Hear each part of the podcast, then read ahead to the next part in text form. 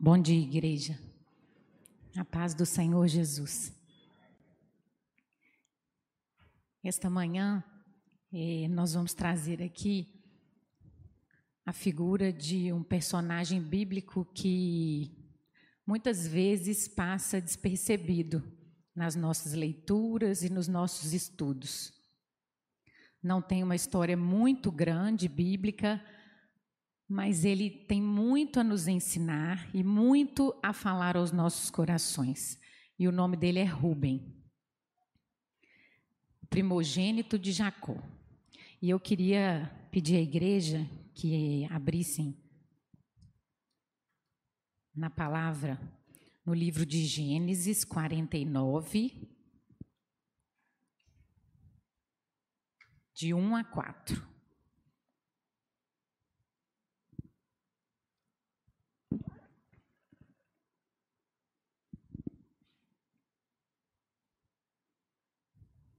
Amém? Jacó abençoa os seus filhos e morre. Depois chamou Jacó seus filhos e disse: Ajuntai-vos e anunciai-vos-ei o que vos há de acontecer nos derradeiros dias. Ajuntai-vos e ouvi, filhos de Jacó, e ouvi a, Deus, e ouvi a Israel, vosso pai. Ruben foi o primeiro, primogênito de Jacó. Então, ele chamou a Ruben e falou com Ruben: Tu é o meu primogênito. E aí, ele vai falar sobre quais são as características mais fortes que Ruben tinha. Minha força Rubem era forte, um homem forte, valente. E o princípio do meu vigor. Ele era tão forte que ele conseguia, na verdade, transferir o vigor dele aos outros, assim como nós, dentro das nossas características. Se somos amáveis, a gente transfere a amabilidade, né? Se somos calmos, a gente transfere a calma. Se a gente está muito estressado, a gente passa o estresse para frente. E Rubem, ele passava força e vigor, inclusive ao seu pai. O mais excelente em alteza e o mais excelente em poder. Rubem tinha excelentes características, como todos nós também temos e podemos oferecer dentro do reino de Deus. Cada um em sua individualidade, assim como Rubem, tem suas características que são realçadas e que com toda certeza Deus quer aproveitar, que a nossa família vai aproveitar, nossos filhos vão herdar, nossos pais vão receber, nossos amigos, nós vamos conseguir iluminar todos ao nosso redor através dessas características. Quando nós impulsionamos essas características para o bem dentro do que Deus espera de nós. E aí, infelizmente, vem o versículo 4. Inconstante como a água, não serás o mais excelente mas ele era o que tinha mais alteza no versículo 3 e era o mais excelente. Mas ele não vai ser. Porquanto subiste ao leito do teu pai e contaminaste tudo. Rubem, ele tinha muitas aptidões e eram aptidões excelentes. Mas mesmo com todas essas aptidões, ele não conseguiu crescer dentro da sua família, desenvolver da forma como ele vinha vindo, porque chegou um certo momento da vida dele que ele cedeu ao pecado. E o pecado contaminou todas as boas características que ele tinha e tudo que poderia ser aproveitado para abençoar e ele não foi abençoado pelo seu pai. Rubem, é, ele era o filho mais velho, ele era o filho de Lia. Jacó tinha duas esposas, Lia e Raquel. Ruben era o primeiro filho de Lia. E Lia, é, ela e Raquel, além delas, Jacó tinha também uma concubina que se chamava Bila. E Ruben, há um certo tempo da vida dele, ele se deitou com, a, com Bila. As características dele eram excelentes, mas ele tinha uma característica que fez tudo cair por terra, que é o que fala no versículo 4. Ele era inconstante como a água. E a água, o interessante dela é que a gente não consegue segurar a força dela. Ela sai, ela escorre entre as pedras. Se a gente vai colocando barragem, ela vai subindo cada vez mais. E ser inconstante fez com que tudo de excelente que Rubem tinha caísse por terra. E essa palavra inconstante, ela é utilizada no Velho Testamento só para falar de Rubem. Uma única vez utilizada no Velho Testamento. Mas no Novo Testamento, lá no livro de Tiago, capítulo 1, 7 e 8, diz assim: Não pense tal homem que receberá do Senhor alguma coisa, homem vacilante que é, e inconstante são todos os seus caminhos. Olha como o Senhor vê a característica da inconstância. Homem vacilante que é, inconstante será todos os seus caminhos. E além disso, lá em 1 Coríntios 6,18 diz assim: fuja da imoralidade sexual.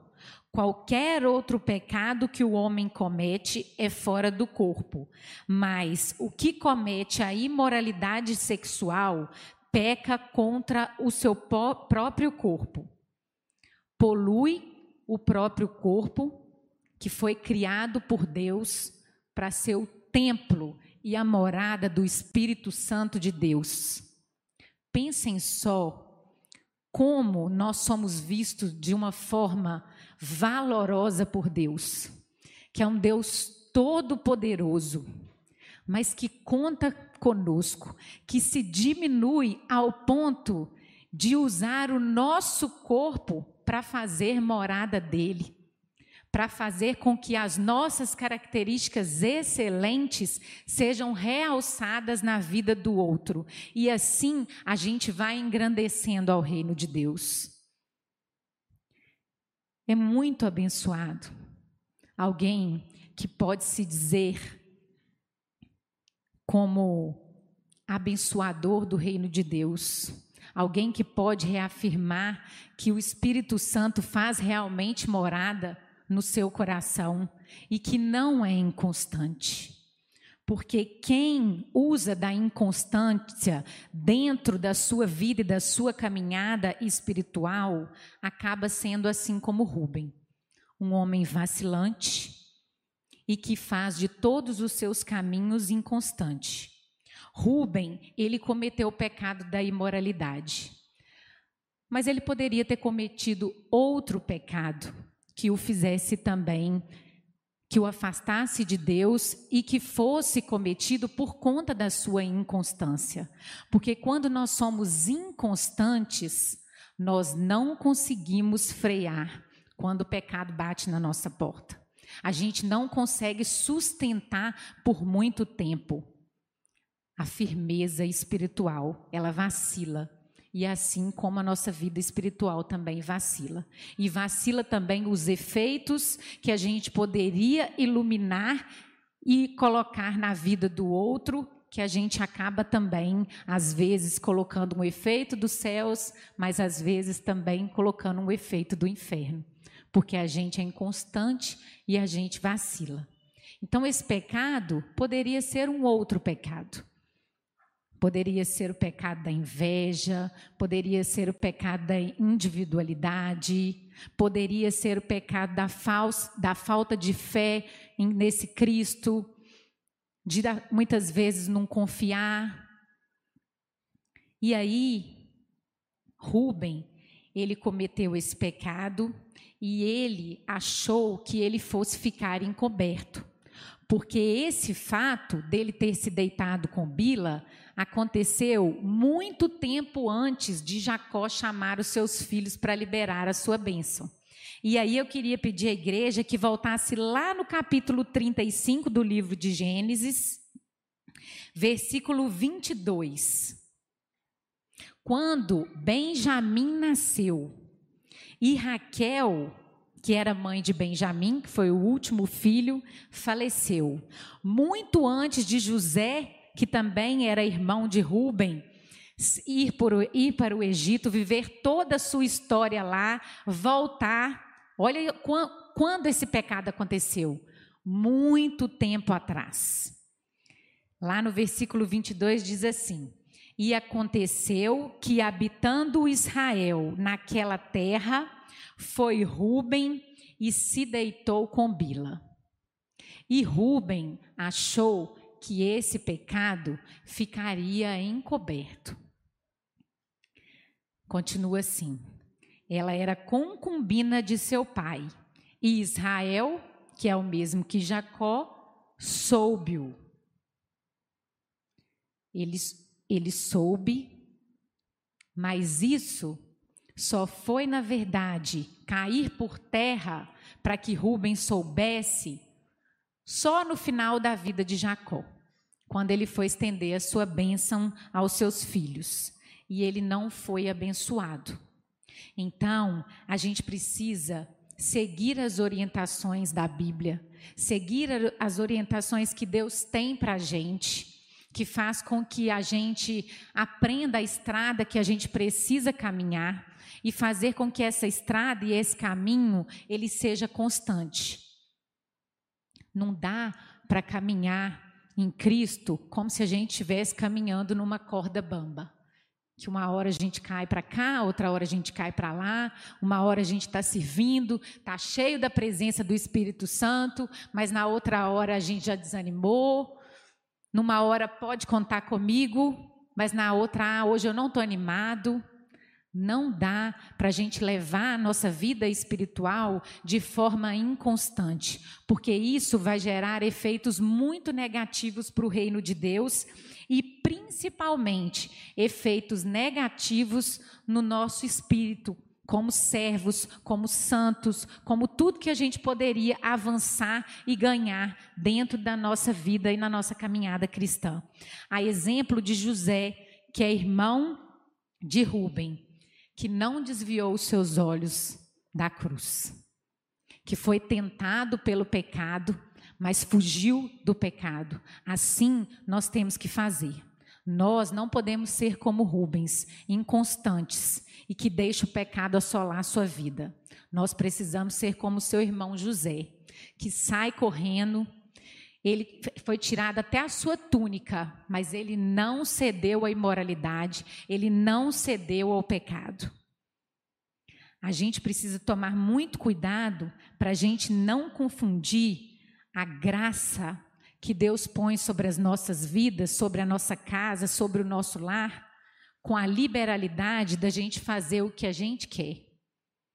Porque tudo que a gente faz nas nossas vidas, nós vamos ter as consequências das nossas ações.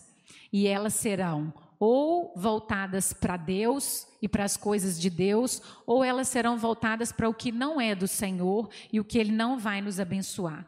E Rubem, ao ceder a esse pecado da imoralidade, ele recebeu três consequências muito grandes na sua vida.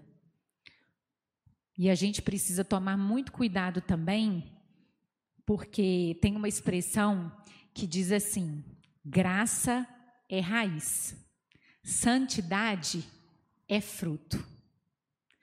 O fruto da graça de Deus sobre a sua vida é a sua santidade, é a sua retidão.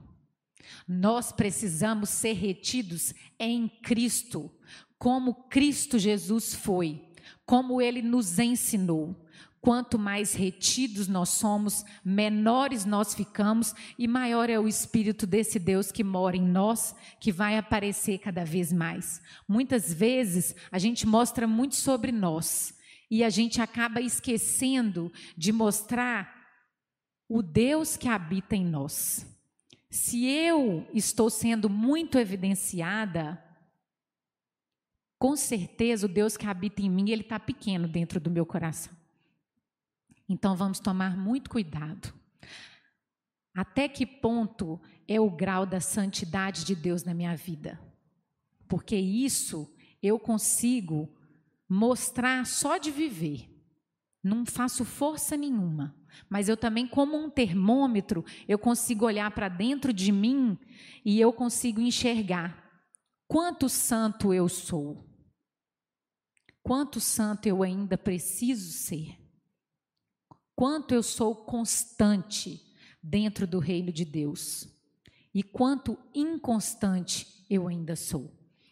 E as consequências sofridas por Rubens foram: ele tinha a promessa da descendência, de que o Messias, Jesus Cristo, viria da sua descendência, porque ele era o primogênito de Jacó.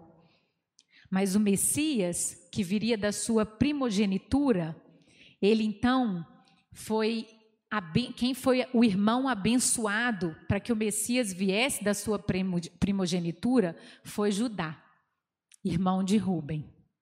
Por isso que a gente fala que Jesus é o leão da tribo de Judá. Mas era para ser Jesus, o leão da tribo de Ruben. Mas Ruben foi inconstante. Então Jesus é da tribo de Judá. Rubem também perdeu o direito ao sacerdócio. O direito ao sacerdócio é o direito de proferir as palavras de bênção, as palavras de Deus, de direcionar espiritualmente a sua casa, o seu lar. E aqui eu queria falar para todos os pais que se encontram aqui nessa manhã e que hoje estão participando desse culto também de forma virtual. Vocês são responsáveis por dirigir espiritualmente o seu lar, a sua casa, a espiritualidade da sua família, da sua esposa, dos seus filhos. E tem muitas mulheres se levantando espiritualmente hoje, em muitos lares, porque os maridos e os pais não estão cumprindo o seu papel. O pai, ele precisa conhecer a palavra de Deus. Ele precisa ter uma vida próxima do Senhor. Ele precisa ter uma caminhada constante dentro do Evangelho, porque ele tem a missão de direcionar espiritualmente a sua família. Mas muitas vezes, quando isso não acontece, mulheres estão se levantando para fazer esse papel. Mas a gente precisa entender que não cumprir o seu papel diante de Deus, o papel para que o Senhor te levantou, é ser inconstante dentro do que Deus espera de você na sua espiritualidade. E esse direito ao, do sacerdócio foi retirado também de Rubem por causa do seu pecado e foi repassado para o seu irmão Levi. E por fim, Rubem perdeu a sua porção dobrada da herança, que a gente já conhece, né? O primogênito recebe a porção em dobro. Rubem perdeu, ela foi repassada para os filhos de José, Efraim e Manassés, que se tornaram duas tribos. José receberia uma porção, recebeu duas porções na vida dos seus filhos. E aí, eu pergunto à igreja: por que, que isso aconteceu?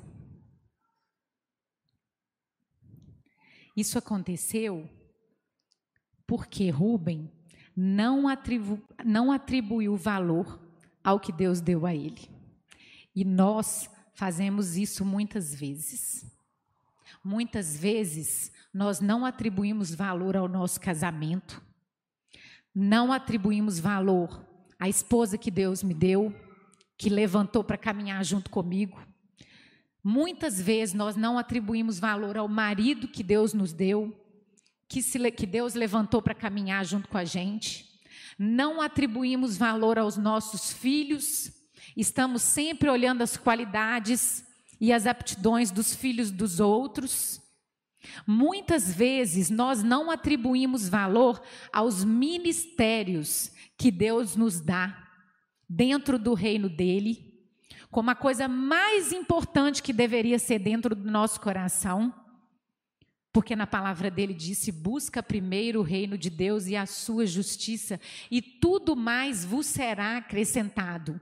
Mas a primeira dificuldade que acontece lá na minha casa, não posso participar, não posso servir. Já faço parte de muitos ministérios, não tenho tempo, trabalho muito, tenho muitos filhos para criar, e eu não dou valor ao ministério que Deus me deu dentro do reino dele, que deveria ser olhado como o maior valor da minha vida. E aí, a gente sai fora da curva do que Deus levantou a gente para ser e do que Deus nos confiou. E aí eu queria trazer à mente a igreja a história de Saul, que foi o primeiro rei levantado por Samuel no fim de um período dos juízes, Samuel levanta Saul para ser o rei. E Samuel vai direcionando Saul espiritualmente, porque Samuel é que trazia todas as mensagens de Deus para Saul. Mas aí, num certo tempo da caminhada, Saul pega tudo para si faz tudo do jeito que ele quer, porque ao invés dele priorizar a Cristo, ao invés dele olhar para Cristo, ele desvia os olhos de Deus e passa a querer agradar ao povo. Ele é contaminado por sentimentos individuais. E aí, Deus retira ele do reinado e levanta Davi. E Jesus também é da origem de Davi mas poderia ser da origem de Saul. Se num certo tempo da caminhada dele, ele não tivesse desvalorizado o que Deus lhe deu. E aí também a gente pode lembrar do próprio Jacó, que era irmão gêmeo de Esaú, que era o primogênito, mas Jacó dava muita importância para ser é, valorizado como primogênito, para receber os benefícios, dava valor a algo que não era dele. E num certo tempo também, Esaú chegou e trocou a sua primogenitura por um prato de comida. Muitas vezes a gente troca as coisas que Deus nos deu por muito menos do que um prato de comida. Muitas vezes a gente troca o que Deus nos deu e o que a gente já é nele e o que a gente já é santo nele por uma curtida na rede social. Que às vezes a gente fala que não tem importância, mas lá no nosso coração a gente está importando. E eu, eu faço esse termômetro se eu valorizo o que Deus nos deu através das minhas atitudes. É muito fácil eu conseguir perceber se eu estou firme na rocha, ligada a essa videira, dando os bons frutos que Deus espera de mim, apesar dele não precisar, mas nós somos extremamente abençoados por isso. E eu consigo sentir isso tudo através das minhas atitudes. Os rabinos judeus, eles costumavam a dizer que a palavra de Deus, ela tem uma mensagem que ela transparece com facilidade na palavra de Deus. E essa mensagem que a gente falou até aqui, sobre não fixar os olhos em Cristo, ceder ao pecado e perder muitas bênçãos que Deus tinha para a gente, é uma palavra que a gente consegue perceber facilmente quando a gente lê Gênesis 49, de 1 a 4 a gente consegue perceber que Rubem pecou e porque ele pecou, ele não foi abençoado pelo seu pai. E conseguimos entender que quando nós cedemos ao pecado, muitas, muitas e muitas bênçãos que poderia recair sobre as nossas vidas, a vida da nossa casa e a vida da nossa igreja, não recaem por conta da nossa inconstância e da nossa fragilidade. Qualquer um pode ser alimentado por essa palavra facilmente lendo Gênesis 49. Rubem adulterou, perdeu a sua herança. Mas tem alguns ensinamentos que são chamados por esses rabis de Sod, que vão além de uma leitura simples da palavra de Deus. E aí eles costumam dizer que é quando a gente quebra a semente. A semente é quando a gente lê e consegue entender com facilidade aquela mensagem. Mas quando a gente quebra aquela semente, ou seja, a gente se esforça mais, a gente estuda mais, a gente reserva um tempo maior para se dedicar à palavra, Deus ainda tem um ensino sobrenatural para nos trazer. E esse sode dessa palavra de hoje é que Rubem, ele se deitou com o medo. Isso fez com que ele tirasse os olhos dele do caminho. E por que que Rubem se deitou com medo? Porque naquela época os nomes eles tinham significados. E esses significados diziam muito sobre quem era aquela pessoa. Assim como Jacó, que o nome dele é uma das, é, das vertentes do nome dele, dos significados, é suplantador, que quer dizer trapaceiro, porque ele usurpou a primogenitura do seu irmão Esaú. Glória a Deus, porque a graça de Deus é muito boa sobre as nossas vidas ele nos ama incondicionalmente, Ele derrama esse amor e essa graça sobre nós, e Ele nos perdoa.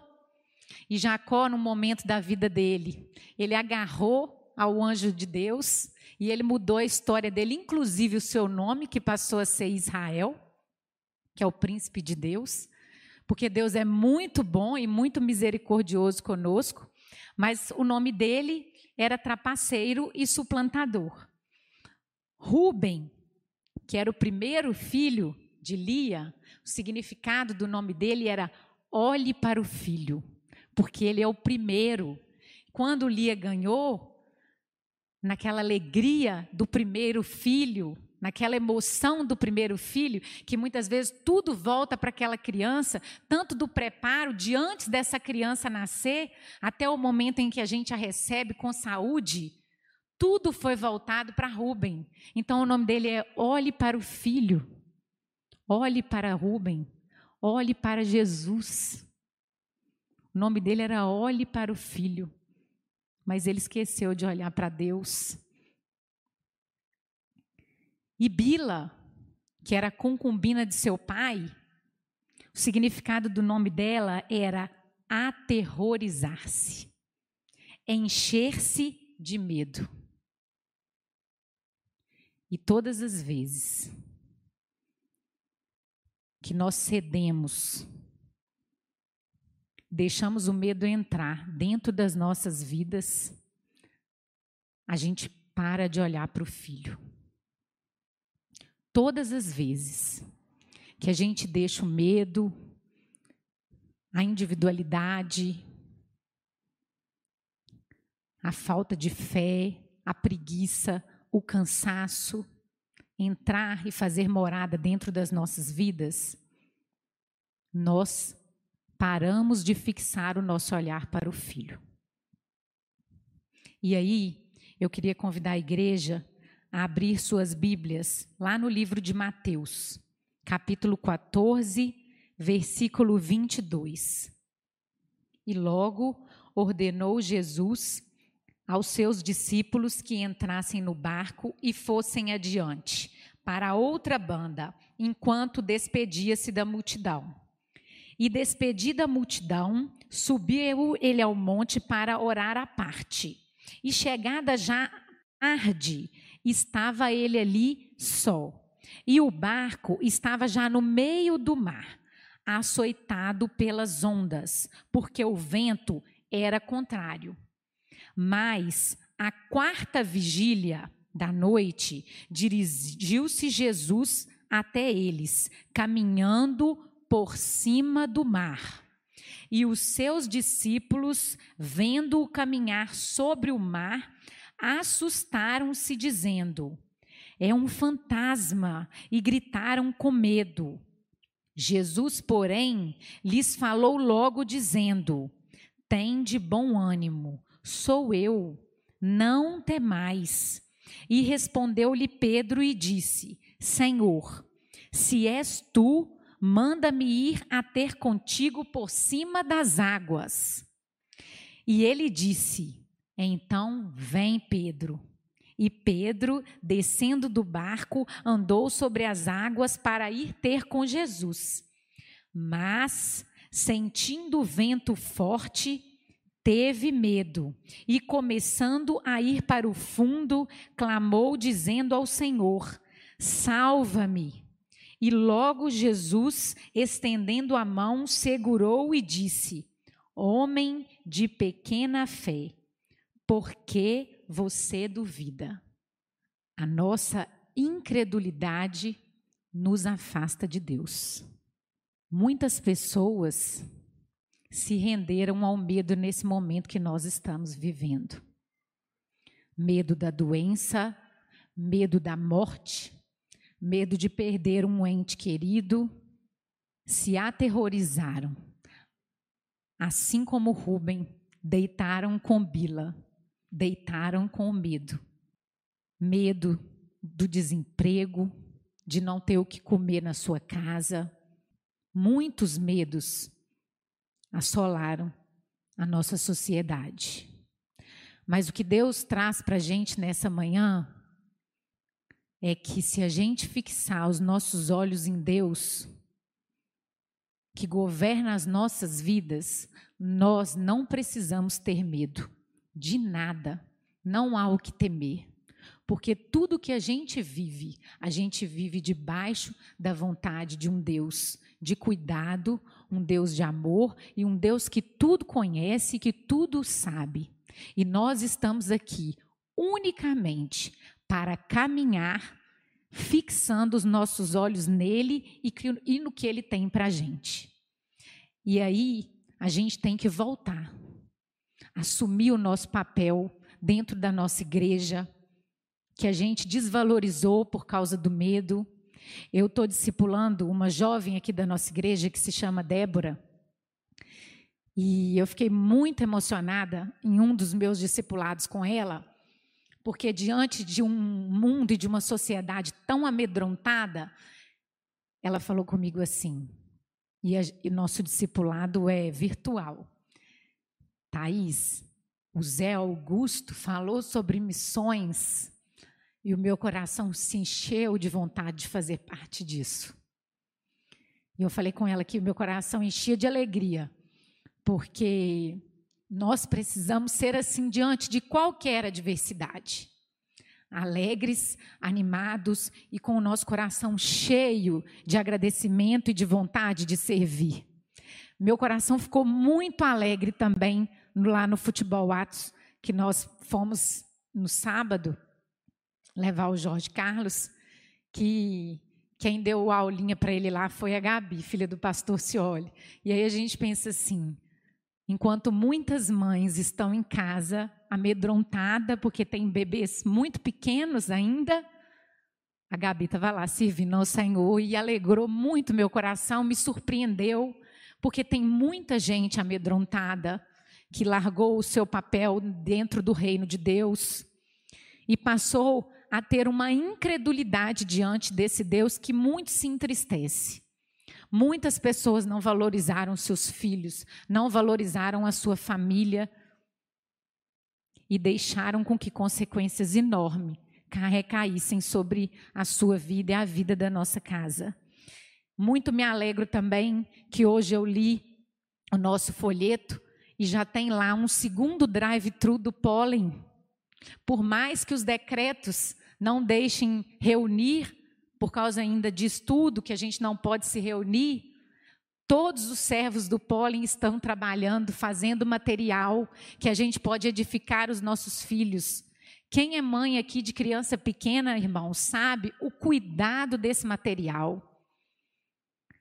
Em cada detalhe, você vê um monte de servas de Deus trabalhando para poder fazer com que essa mensagem de Cristo não se apague um monte de servas que não estão se rendendo ao medo.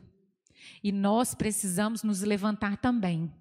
Deixar o medo de lado e deixar qualquer outro pecado de lado, e a gente só faz isso de um único jeito, fixando os nossos olhos em Jesus Cristo, que é o autor da nossa fé, criador da nossa vida e o único que é capaz de dar uma esperança real nas nossas vidas. Não importa o que acontecer, não importa qual realidade nós ainda vamos enfrentar, mas os nossos olhos irão continuar fixados nesse Jesus que morreu por nós, pagou todo o preço do nosso pecado e vai nos levar a uma vida eterna com Ele.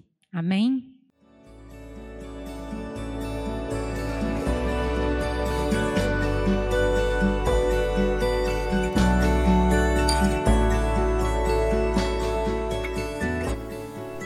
A Igreja Batista do Bom Retiro tem plena convicção de que a palavra de Deus é poder para salvar e transformar vidas.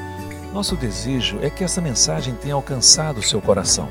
Para saber mais sobre quem somos e em quem acreditamos, acesse ibbrpatinga.com.br.